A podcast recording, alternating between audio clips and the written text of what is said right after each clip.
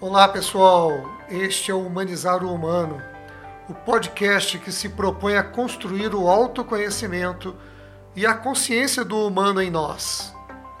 Eu sou o Fernando Alves. Vamos nos humanizar juntos?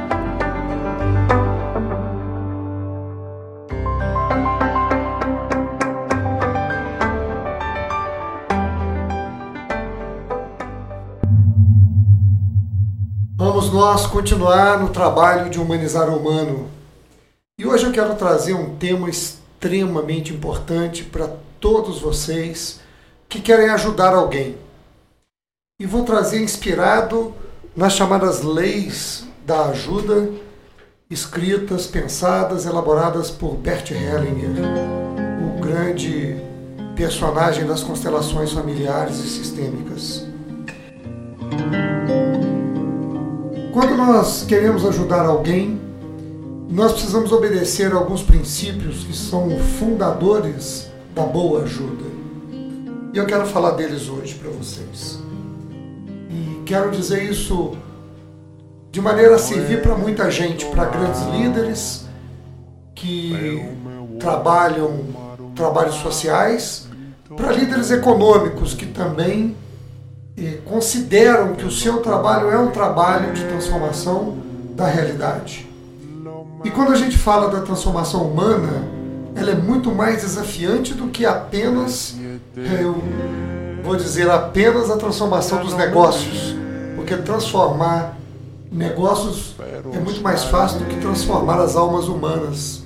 Elas são mais complexas exigem mais.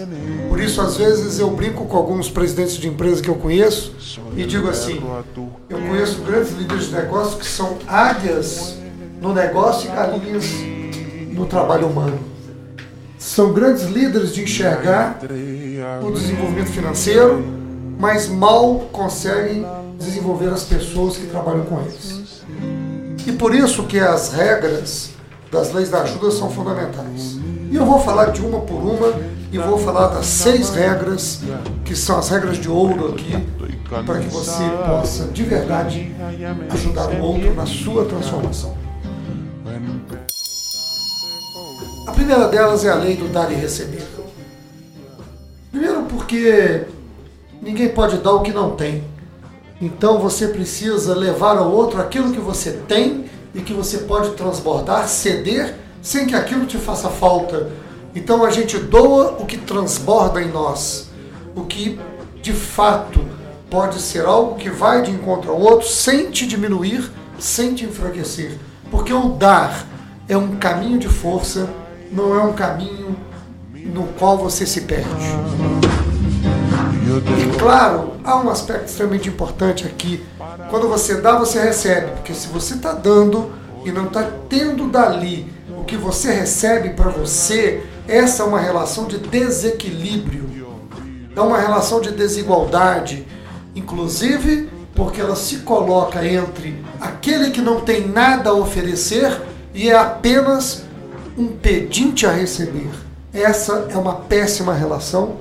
Essa não é uma relação humana que constrói, ela é desumanizadora, ela não é uma relação de humanização.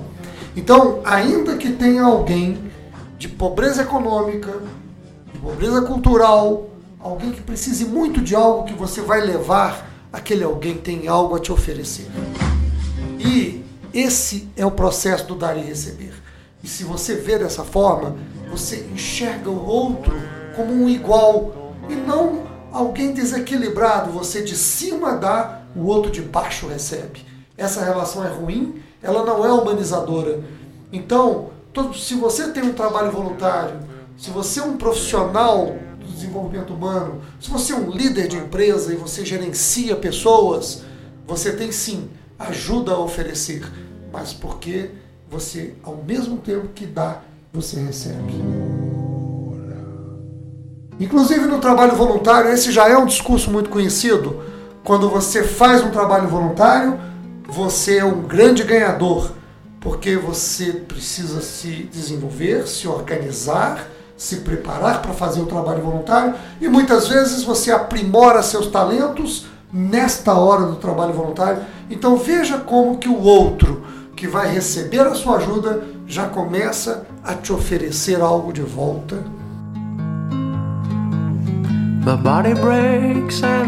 Esse é o primeiro princípio irrevogável da boa ajuda. Segundo, quem ajuda alguém ajuda para o crescimento e não para que aquele que recebe ajuda permaneça onde está.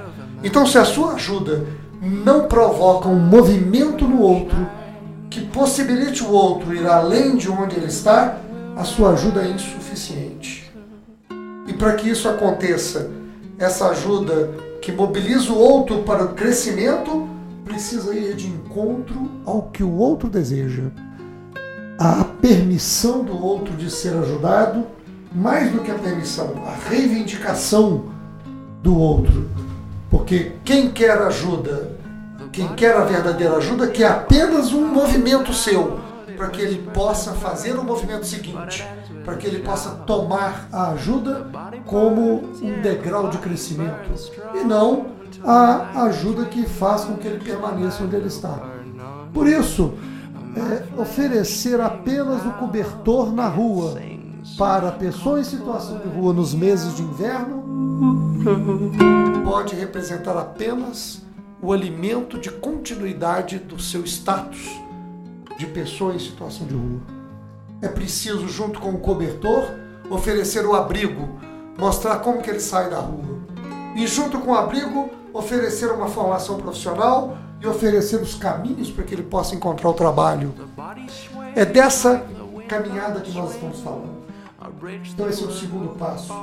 Sua ajuda precisa ser um serviço de crescimento do outro e não uma atitude que alimenta o lugar de vítima, o lugar do status de quem não vai sair de lá com a sua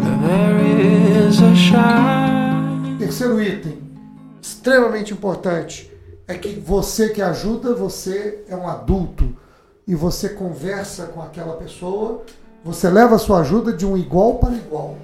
Você não está atendendo um ser infantilizado. Você não está atendendo um pobre coitado de dimensões inferiores ou infantis.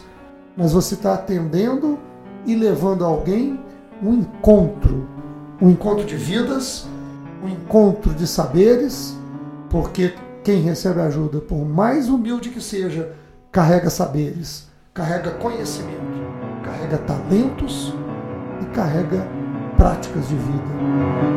Então, essa, mais uma vez, não é uma relação desigual onde você vai lidar com o coitadinho, mas você é um adulto lidando com outro adulto. Em quarto lugar, nós olhamos para o sistema, para as circunstâncias em torno da qual está inserida a pessoa que, naquele momento, requer ajuda. Nós olhamos para essa pessoa, mas olhamos para o contexto dela, para entender como é que essa pessoa se insere nesse contexto, para que, olhando para o sistema, a gente trabalhe as forças capazes de mover aquele sistema. E não simplesmente nós nos tomarmos como seres dopados pela emoção, dopados pelo sentimento da caridade profunda, que não enxerga a realidade social. Então você que ajuda precisa ter uma ajuda consciente de quem olha para o sistema, para as circunstâncias que gera o cenário de quem está diante do alvo da sua ajuda. A quinta lei que o Bert Hellinger traz para nós é que quando a gente vai ajudar alguém, você precisa realmente vê-lo fora do lugar da vítima. Mesmo quando aquele alguém narra e traz para você o seu algoz. Alguém que te pede ajuda e diz: Fui vítima de uma violência, fui vítima de um engano, sou vítima de alguém que me explora. Se você olha apenas para aquela pessoa, e não olha para o acusado que ela traz, você também comete um erro, porque você perde de novo a visão do sistema, perde mais uma vez a visão de que a vida não é feita de algozes e vítimas. Por mais que existam alianças por vezes entre a vítima e o seu algoz, você que quer fazer a ajuda precisa quebrar esse olhar. Não a vítima, não ao algoz. Porque o algoz, por sua vez, pode também ser vítima de uma outra história.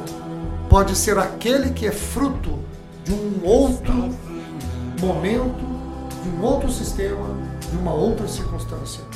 Então é preciso olhar para todos, é preciso olhar para quem te pede ajuda e esse que te pede ajuda, se ele acusa alguém, você também tem que olhar para o acusado, porque ele pode também estar trazendo um grande grito para romper essa relação entre vítima e algoz.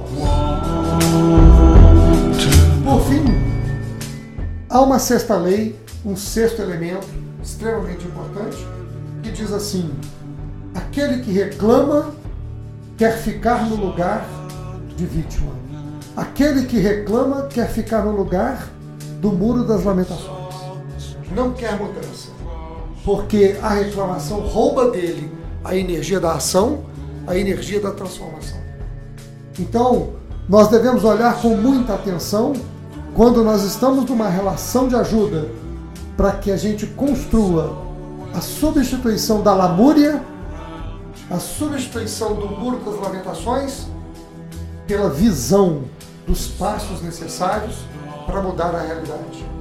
Ok, você está reclamando da situação que você está nela e eu estou aqui para te ajudar. E o que, que você vai fazer para romper essa situação da qual você reclama?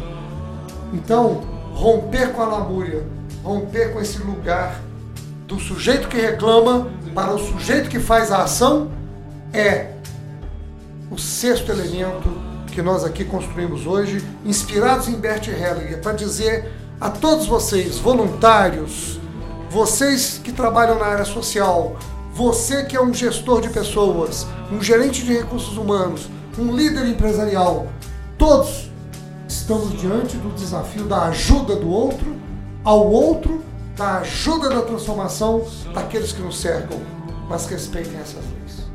Essa é a mensagem de hoje. Eu quero agradecer a você por participar deste podcast. Quero ouvir suas opiniões, críticas e aquilo que este programa possa ter representado para o seu dia. Quero muito encontrar você no trabalho gratificante de humanizar o humano. Esse caminho para sermos de fato divinos na arte de viver. Deixe o seu like, seu feedback, suas dúvidas, seus comentários para que possamos refletir juntos, construir juntos essa caminhada. Aguardo você nos nossos próximos programas, encontros e nossos workshops. E deixo aqui meu afetuoso abraço para você.